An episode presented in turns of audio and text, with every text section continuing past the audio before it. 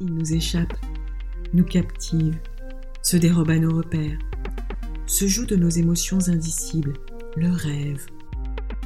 C'est cette matière fascinante que nous vous proposons d'explorer dans On peut toujours rêver, en donnant la parole à des rêveurs. Une artiste, un homme rencontré dans la rue, un enfant au réveil, une autrice, un ami au travail, une psychanalyste. Comment vivent-ils leurs rêves? Ils nous racontent comment il est source de découverte, de transformation et de création dans leur vie. Des témoignages pour mieux comprendre cette part inconnue de nous-mêmes et en révéler le pouvoir d'évocation de soi et du monde.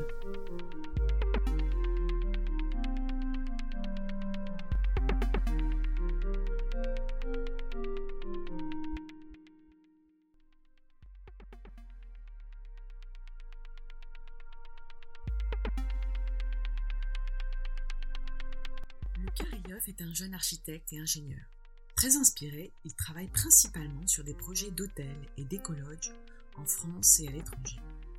Il y a plusieurs années, alors qu'il était étudiant à l'ENSA de Paris-la-Villette, nous avons eu l'occasion de discuter sur les rêves et sur la façon dont ils nous inspirent dans notre travail de création. Quand nous avons démarré ce podcast avec Sophie, j'ai tout de suite pensé à lui, tant cette conversation m'était restée en tête. Nous nous retrouvons à Paris à la fin du deuxième confinement. Cela va faire plus d'un an que nous ne sommes pas vus. Il a toujours ses beaux yeux bleus rieurs derrière ses lunettes, son éternelle chemise bleu clair, col Mao, même en hiver. Bon, bon bonjour Lucas. Bonjour Valérie. Très heureuse de t'accueillir euh, ici. On est dans un appartement à Paris.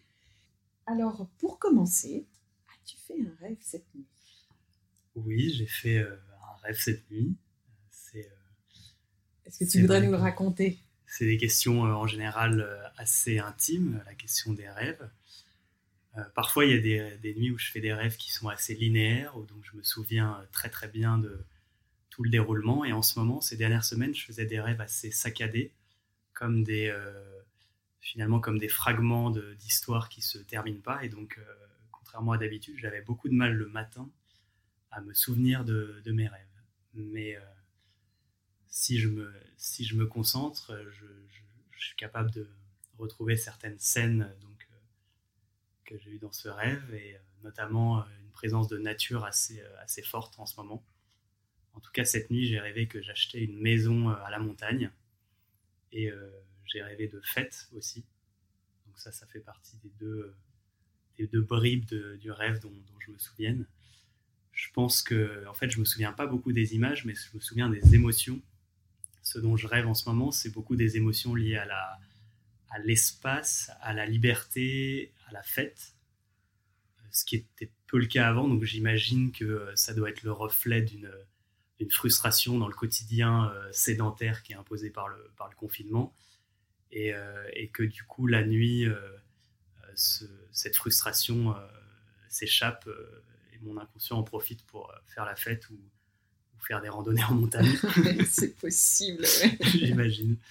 Euh, alors du coup, tu penses que donc par c'est par période comme ça qu'on fait des rêves? Est-ce que tu aurais des rêves récurrents?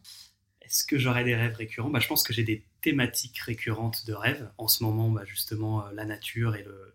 Je pense qu'en fait, l'inconscient révèle des choses qu'on refoule pendant la journée.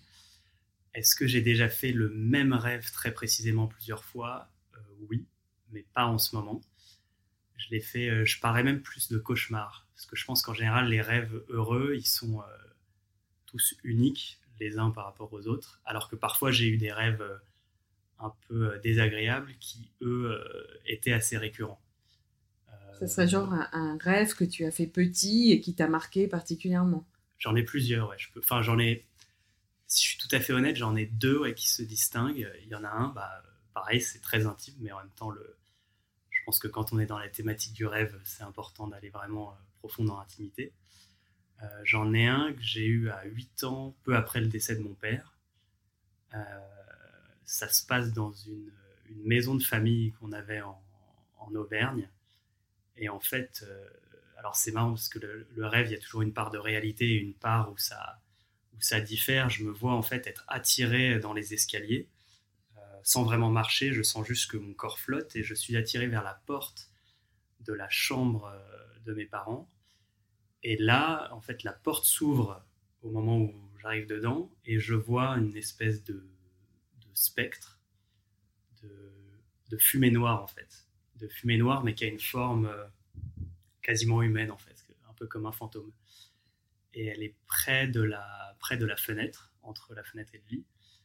Et en fait, je m'approche, mais cette, euh, ce spectre me fait peur, donc euh, je retourne, je détourne la tête, je me retourne, mais en fait, ma vue reste la même, c'est-à-dire que je peux pas m'échapper à cette vision finalement. Et cette, ce spectre euh, sort par la fenêtre et en fait je le vois s'évader. Et, euh, c'est un rêve que j'ai fait trois fois la même année. Donc euh, c'est pas mal. Et trois fois le même en fait. Donc c'est ça qui est, ça Mais c'est plus un cauchemar. Et c'est plus un cauchemar du coup. Mais qui est pas non plus. Il y a des cauchemars où on se réveille haletant, où on sent une émotion très forte. Là, je me suis plutôt réveillé avec l'ascension que quelque chose de très, qui avait quelque chose de très puissant et de très vrai mais que c'était pas forcément, euh, ça m'a pas fait la, la, peur ou la colère qu'on peut ressentir dans, dans, un cauchemar. Et en même temps, quand tu as refait ce rêve, c'est comme si tu, tu, tu, rentrais dans le même rêve ou, c'est comme si tu te souvenais du rêve que tu avais fait avant? Ou c'est le, souvenir, ou c'est au réveil où tu t'es dit, eh ben, c'est le même rêve en fait? Je crois qu'il y a une forme de mise en abîme où en fait, je me rends pas compte que c'est le même rêve. Et au moment où je me retrouve face au spectre, je le reconnais, je sais que je l'ai déjà vu dans un autre rêve, donc je prends conscience dans mon rêve tout en continuant à, rêver. Et ce qui est intéressant, c'est que la même année, ma mère, euh, qui avait une, amie, enfin qui avait consulté une, énergéticienne, euh, cette dame qui avait fait un travail euh, lui avait dit bah, Votre mari, il est, il n'a pas réussi à monter. En fait, son âme est restée accrochée à ce monde et il ne veut pas partir. et il est resté dans un des endroits qui lui était très cher dans sa maison en Auvergne. Et a priori, il serait dans la chambre euh, familiale. Et donc, euh, alors, est-ce que c'est une coïncidence? Peut-être. Est-ce que euh, j'ai pas de, j'ai aucune certitude En tout cas, c'est une. disons que quand j'ai entendu ça à 8 ans, ça m'a. j'ai eu un peu cette sensation que peut-être que le rêve était une porte d'accès à un autre état de conscience euh, et, peut-être une manière d'obtenir des informations subtiles ou des ressentis subtils qu'on n'a pas dans le euh, finalement euh, à l'état de, veille où on est bah, où on sent à travers nos cinq sens. Et finalement le le ça serait un sixième sens alors. ce serait comme un alors il y a ce serait les deux. C'est-à-dire qu'il y aurait certaines nuits où c'est un sixième sens et on reçoit des informations et d'autres où c'est le l'inconscient qui se qui fait un travail de, comment dire de libération de beaucoup de, choses qui sont refoulées. Mais ce serait possible, en tout cas pour moi, c'est une hypothèse que on peut toucher des canaux de médiumnité ou de prémonition euh, à travers le rêve, euh, qui empruntent une voie euh, où finalement notre mental et notre ego est, est en comment dire en sommeil à ce moment-là. donc ça serait comme un messager pour toi le rêve. Comme un messager, ouais. Ouais, vraiment. C'est ça, c'est-à-dire qu'il n'y a pas l'interférence du mental, ni celle de l'ego, pas au sens orgueil, mais au sens euh, identification au moi. C'est-à-dire qu'il n'y a plus de contrôle, en fait. On est, on est un canal, on reçoit. Et donc, du coup, dans ta vie, ce rêve a cette place-là. Comment tu définirais la place qu'a le rêve dans ta vie? Il a cette place-là, euh, c'est-à-dire que parfois je me mens à moi-même au quotidien sur une situation, euh, sur euh, voilà, ça prend des formes diverses. Et en fait, la nuit vient me rappeler à l'ordre, euh, ou en tout cas, je m'en rends compte le matin au réveil. Bah, je vois finalement la part refoulée quand il y a soit de la tristesse, soit de la colère, soit une situation qui ne nous a pas plu, ou même quelque chose dont on, à laquelle on aspire. Et finalement, dans le quotidien, on n'y pense pas, et le rêve l'a fait, je dirais, émerger. Mais du coup, est-ce que tu en gardes une trace de ces rêves-là? Est-ce que tu, par exemple, est-ce que tu écris des rêves ou voilà, ça passe? Ou est-ce que tu, il y a une forme de transformation de ce rêve en écriture ou autre chose? Il n'y a pas de transformation, c'est très moment présent. Moi, le matin, quand je me réveille, euh, je sors pas tout de suite du lit, que je mets mon réveil 20 minutes avant. Et euh, j'ai souvent un moment où, en fait, soit le rêve était très agréable et du coup, je je profite et j'essaye de le prolonger et je goûte ce moment parce qu'il y a des rêves qui sont, qui sont bah, des très beaux rêves. soit je ne me souviens pas de ce rêve, et du coup j'essaye, c'est comme une gymnastique, j'essaye de retrouver un, un peu comme le, fil conducteur et de, reconstituer les scènes. Euh, pour moi, c'est un peu comme euh, un entraînement, comme un muscle finalement, c'est-à-dire que plus on fait cet exercice, plus on se souvient de ses rêves après au quotidien. Et il y a des jours, c'est difficile parce qu'on oublie complètement on oublie complètement ce dont on est arrivé, mais on arrive quand même à retrouver les points clés. Et du coup, je n'en garde pas de traces. Donc, il y a plein, la plupart des rêves, je les oublie. Mais au quotidien, euh, ça peut avoir un impact euh, dans le. Comment dire euh, Oui, peut-être sur une prise de décision. Ou ça, un, ouais, ça, parfois, ça n'a aucun impact. Et parfois, ça peut jouer. Mais est-ce que tu aurais le souvenir d'un rêve qui t'a fait changer de décision ou qui t'a fait prendre une décision un peu un peu inattendue? Alors, une décision inattendue, pas que je me souvienne, je dirais plutôt que plus sur des sujets liés à la créativité. Euh, sur l'inspiration, par exemple, dans mon métier, je suis architecte, ingénieur, et parfois on se retrouve, euh, euh, c'est un métier qui particulièrement nous suit la nuit, c'est-à-dire que quand, un, quand une phase créative n'est pas finie avant d'aller se coucher, ben, en fait on l'emporte avec soi et on en rêve la nuit. Parfois des rêves très désagréables d'ailleurs, quand on n'a pas on est perdu dans un truc qu'on n'arrive pas à, résoudre. Euh, mais en fait, c'est un, c'est quelque chose qu'on a beaucoup dans ma famille, que, notre grand-père nous a enseigné. Pour lui, le rêve était quelque chose de primordial. C'est-à-dire qu'il a, euh, dans toutes ses entreprises, il n'a jamais pris une décision importante sans la soumettre au rêve. C'est-à-dire qu'il la pose avant de se coucher, le soir, et si la, la réponse n'est pas claire au matin, il la repose le soir suivant. Mais sous quelle forme il la pose? Euh, Verbalement euh? Verbalement, entre son mental, son langage et sa conscience. Il est présent à la question au moment de s'endormir en demandant une réponse. Euh, parce que lui, en fait, il avait fait une, EMI, une expérience de mort imminente à, sa naissance. Et en fait, du coup, dès sa naissance, il a connu un état de conscience altéré où il était dans une espèce de presque de super conscience et ce qu'il disait, c'est que le rêve, c'était une manière de, retrouver une, part de ça. Donc, euh, pour lui, dans ce qu'il nous enseignait, c'est euh, quand l'intuition euh, n'est pas fluide, toujours dormir dessus et en tout cas compter sur le rêve pour nous, pour nous guider. Donc en fait, c'est une méthode que tu appliques toi. Que j'applique quand... quand tu as des problèmes à résoudre. Quand, quand je trouve plus l'intuition, c'est-à-dire que quand dans le conscient ou en méditant ou en, me, en faisant le vide, j'arrive pas à faire descendre l'inspiration, et eh ben je me repose sur le rêve, enfin sur la nuit. Est-ce que c'est le sommeil profond ou est-ce que c'est le sommeil paradoxal qui font sortir l'information? Ça, j'en sais rien. On parlait du fait que tu es architecte. Et alors, quelle est la, quelle est la place de l'espace dans tes rêves? Est-ce que, est que ça s'approche de, d'une construction d'espace que tu fais dans tes, dans tes projets? Ou comment tu, tu parlerais de l'espace de tes rêves par rapport au métier que tu fais? Alors l'espace, ce qui est étrange dans mes rêves, c'est que l'espace, il renvoie à des lieux que j'ai connus dans ma vie et pourtant euh, ils n'ont rien à voir. C'est-à-dire que je vais penser par exemple à une maison de famille à Cabourg ou, en Auvergne et en fait ce sera pas du tout la même maison. Euh, et pourtant, je sais consciemment dans ce rêve que je suis dans cet espace. Donc est-ce que c'est mon inconscient qui traduit cette réalité physique dans un autre monde par une autre réalité visuelle? Et euh, une part de moi sait que c'est le même lieu alors que en apparence c'est pas du tout le même.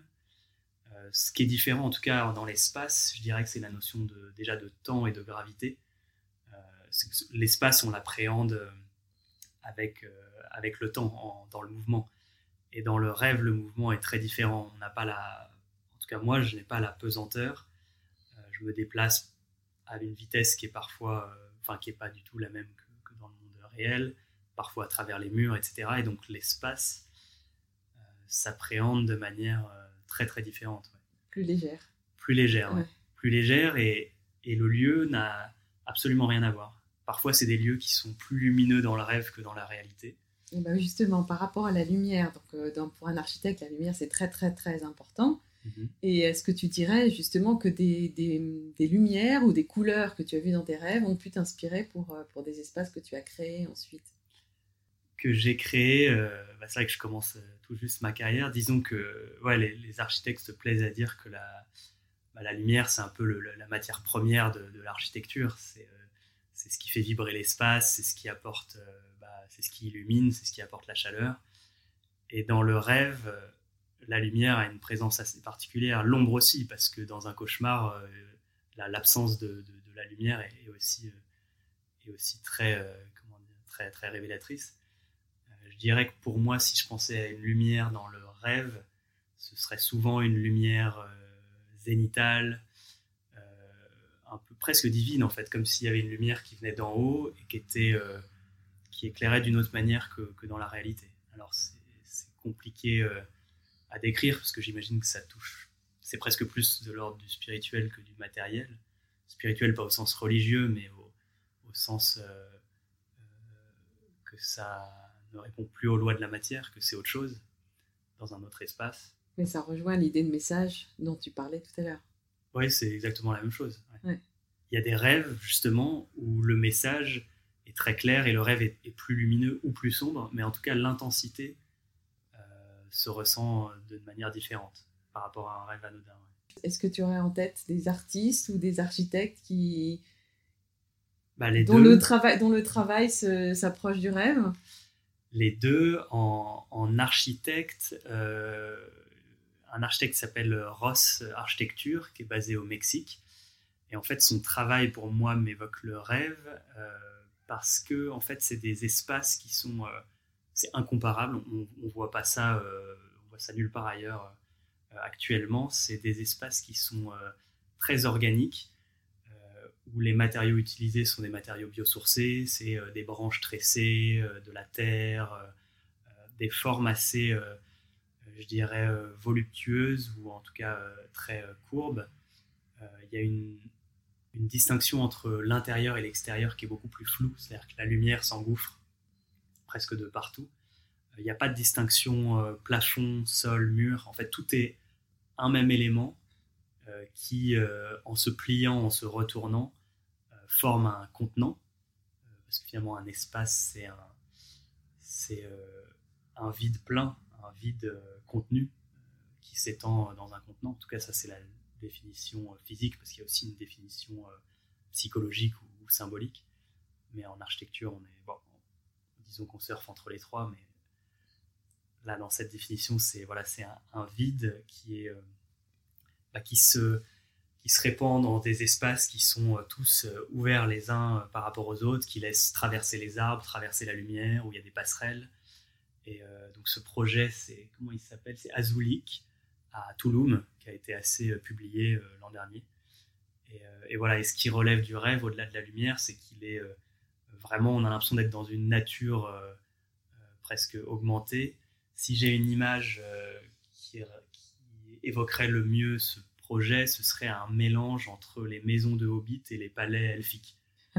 Donc c'est totalement Tolkien. Ce serait à la fois le, le côté terre à terre et rapport euh, à la terre et enfoui de la maison de Hobbit, qui est très organique, euh, et à la fois euh, la lumière et, le, et les hauteurs des palais elfiques, où les lianes tombent, les, marches sont en porte-à-faux au-dessus du vide avec des cristaux, etc. Donc c'est ce qu'il a réussi à faire, je dirais que c'est un entre-deux qui, est assez, qui est assez fort. Je pense que Tolkien, d'ailleurs, devait avoir un rapport au rêve assez, assez puissant pour avoir une inspiration aussi, euh, aussi féconde. Et alors, dans tes rêves, il y a, de la musique? Il y a parfois des sons, parfois des odeurs. Euh, des odeurs, ah, ça c'est rare quand même dans les rêves, des odeurs. Bah, peut-être que c'est des odeurs mentales, c'est-à-dire que quand on est à la mer, on sent l'odeur de l'iode, du sel marin, mais peut-être que c'est euh, oui, peut-être que c'est juste la projection, le, le fait qu'à une image on associe une odeur. Mais là, j'ai pas de musique qui, qui résonne particulièrement. Il y a, tu parlais d'architecte ou de ou d'œuvres d'art. Il y a des objets aussi qui me qui m'évoquent le rêve. Euh, c'est des euh, c'est un couple d'artistes qui a été révélé par le par le Burning Man. Euh, leurs objets s'appellent High by Kozo et en fait ils font des formes géométriques complexes. C'est des, des solides de Platon qui sont en, en, acier laqué donc très fin et qui est sérigraphié avec finalement des, formes qui renvoient au mandala ou à la géométrie sacrée, en tout cas des formes assez de la géométrie orientale, je dirais. Et à l'intérieur de ces solides, ils mettent de la lumière. Parfois, les solides sont en suspension et en mouvement. Et en fait, il y a l'œuvre elle-même, mais il y a surtout la lumière qu'elle projette dans l'espace autour, sur les parois, sur le sol. Euh, quand il y a plusieurs de ces solides qui sont mis dans la même pièce et qui tournent, euh, en fait, ça, on a l'impression d'être un peu dans un kaléidoscope où en fait ça, ça génère des motifs, euh, des espèces de fractales. De... Et pour moi, ça évoque la partie du rêve qui ressemble un peu au, presque au trip psychédélique, c'est-à-dire ce moment où tu passes à, à un autre c'est peut-être quelque chose qu'on touche plus en méditation qu'en rêve, mais c'est assez proche finalement. Tu, médites? Je médite. Euh, ça m'est arrivé de méditer tous les jours et régulièrement. Maintenant, c'est de manière très irrégulière, mais oui, je médite. Et alors, du coup, euh, la, méditation versus le rêve, tu dirais, tu dirais quoi? Ça t'arrive de d'être dans un état de rêve en méditant ou non? En fait, c'est différent parce que la méditation, on part du conscient de la présence. En fait, déjà, il y a plusieurs formes. Il y a la méditation comme juste pleine présence et acceptation de ce qui est, sans rien chercher. Et il y a la méditation qui, je dirais, est plus une forme de visualisation ou d'auto-hypnose. Et donc, dans celle-ci, on va atteindre euh, presque consciemment, volontairement, des états euh, de conscience modifiés, donc bah, d'hypnose, qui peuvent, qui peuvent parfois rappeler le rêve dans le sens où dans ces visualisations conscientes, on va essayer de percer le voile qui est entre le conscient et le subconscient. Et en fait, le rêve, euh, c'est pour moi en tout cas, c'est une plongée dans le subconscient. Mais du coup, une plongée euh, euh, non voulue, c'est-à-dire que c'est plus fort que nous, on, est, on fait face à son subconscient, tandis qu'en auto-hypnose, on peut parfois revenir tout d'un coup dans le conscient et avoir des interférences du mental. mais il y a évidemment un, parallèle entre les deux. Alors, les artistes dont tu as parlé tout à l'heure, évidemment, on les mettra en lien pour que, pour que chacun puisse voir euh, leur travail. Et alors, euh, est-ce que, euh, est que tu voudrais parler d'un livre qui, pour toi, est proche de, de, la façon dont tu envisages le rêve? Je parlerai plus d'un, pas forcément la façon dont j'envisage le rêve, mais un livre que j'ai lu qui s'appelle L'art de rêver de Carlos Castaneda Carlos Castaneda, c'est quelqu'un qui a fait une, initiation euh, chamanique mm. et en fait qui utilise le rêve comme, une, euh, comme un territoire d'expérimentation et d'exploration. C'est-à-dire que pour lui, c'est un, vecteur pour euh, générer le voyage astral, si je puis dire. C'est-à-dire que un peu comme une, un peu comme une expérience de mort imminente, sauf que le rêve, c'est une manière en, posant un ancrage conscient avant de se coucher, d'essayer d'utiliser ce qu'il appelle le corps du rêve lui, par exemple, ce qu'il fait, c'est qu'il se dit avant de se coucher, euh, j'ai envie que lorsque je regarderai mes mains, dans, que je verrai mes mains dans le rêve, je me réveille dans le rêve. C'est-à-dire que je continue à rêver, j'ai la chance de ne plus être soumis aux lois de la gravité, du temps, de l'espace, mais j'ai la conscience euh, de l'éveil, et donc j'arrive à voyager dans le rêve avec le corps de l'éveil. Oui, donc c'est une façon de contrôler. C'est une forme de plutôt de ouais, d'entrer dans son rêve. Euh, d'essayer d'accéder à un état de super conscience où du coup il va pouvoir faire des choses à travers le rêve. Parce que je dirais que le contrôle dans le rêve, on peut presque tous l'avoir à la fin du sommeil paradoxal, à des moments où on est entre le rêve et l'éveil, où on se réveille mais on se rendort et on peut même interférer avec le cours de son rêve et en changer le destin. Mais euh, là c'est différent, ça va encore à un stade... Lui il parle en fait de, réalité parallèle euh, où le rêve est comme une porte entre les deux réalités parallèles, où l'une n'est pas forcément moins vraie que l'autre. C'est-à-dire que celle-ci euh, n'est pas forcément moins vraie que celle à laquelle on peut avoir accès dans le rêve. Et peut-être que là, on est dans un rêve par rapport à une autre réalité. Oui, donc justement, est-ce que tu as, ce sentiment de, porosité entre le réel et le, rêve? Alors déjà, quand tu parles de réel, pour moi, la notion de réel, elle est de plus en plus difficile à définir parce que justement, est-ce que, est que le réel, c'est que le monde tangible et visible, par, euh, appréhendable, on va dire, par nos cinq sens?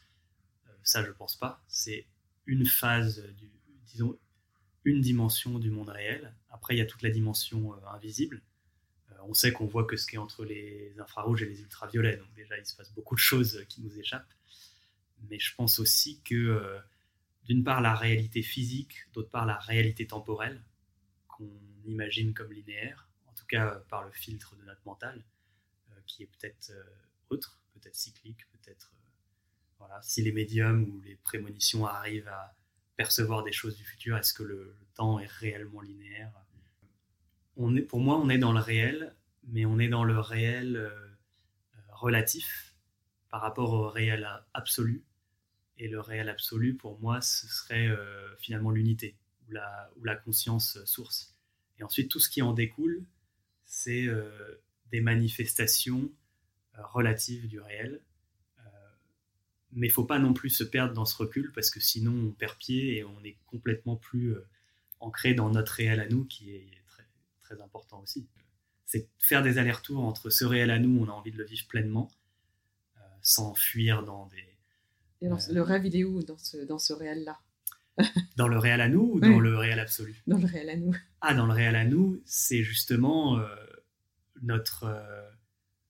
je dirais que la nuit, il y a vraiment deux choses. Il y a le rêve, donc dans le sommeil paradoxal, qui est notre connexion quotidienne à l'inconscient, et le sommeil profond, euh, qui est notre repos dans l'unité, qui est la dissolution dans l'être, qui fait que ça recharge, euh, bah, ça recharge quotidiennement les batteries. Donc on a, en fait, la nuit nous apporte vraiment ces deux choses, c'est euh, l'unité, l'être, le néant, et à la fois presque la, la libération de tout tout ce qui reste euh, engrammé dans l'inconscient, qu'on n'ose pas euh, faire sortir la journée, qu'on refoule, qui sort dans le rêve. Ça peut être des moments où on fait un rêve agressif alors qu'on se dit mais je suis pas du tout agressif, etc. Et là tout d'un coup on voit une colère qui explose.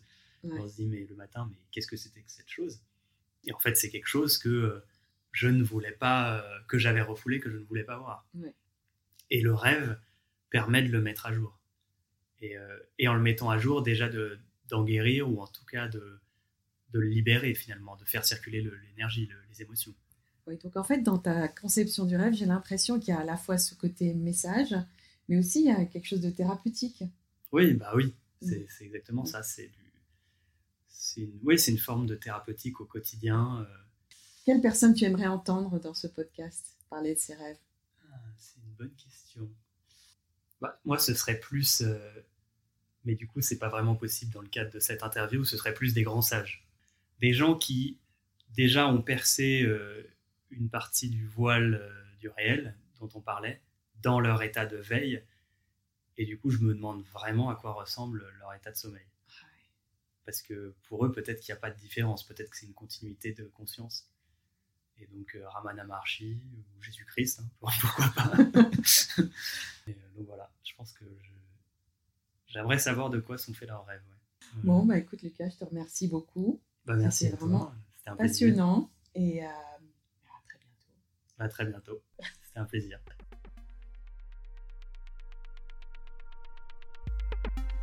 Voilà, cette interview est terminée. Si vous avez aimé cette émission, n'hésitez pas à nous mettre des petites étoiles sur vos plateformes d'écoute. Cela nous aidera à diffuser plus largement ce podcast. N'hésitez pas également à nous liker sur le compte Instagram On peut toujours rêver. Si vous voulez nous envoyer un rêve en message privé, nous en sélectionnerons quelques extraits pour les diffuser dans nos prochains épisodes. Nous mettrons également en lien les artistes et architectes dont Lucas nous a parlé. Regardez, ça vaut la peine. À bientôt pour un prochain épisode.